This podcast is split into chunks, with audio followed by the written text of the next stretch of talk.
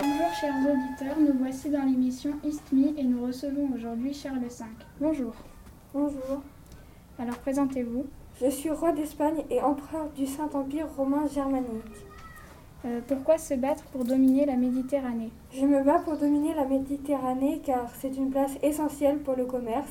Il s'agit aussi de contribuer à assurer le prestige de ma famille, les Habsbourg, famille la plus puissante d'Europe.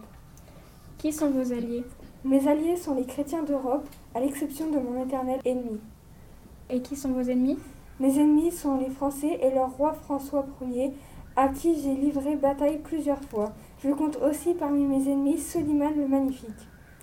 Euh, Quelles sont les conséquences de ces affrontements Les conséquences de ces affrontements sont la menace permanente exercée aux frontières de mon empire. Ainsi, les Ottomans ont très sérieusement menacé la merveilleuse ville de Vienne lors du siège de 1529. Merci pour le temps que vous nous avez accordé et merci à vous, chers auditeurs, pour votre fidélité.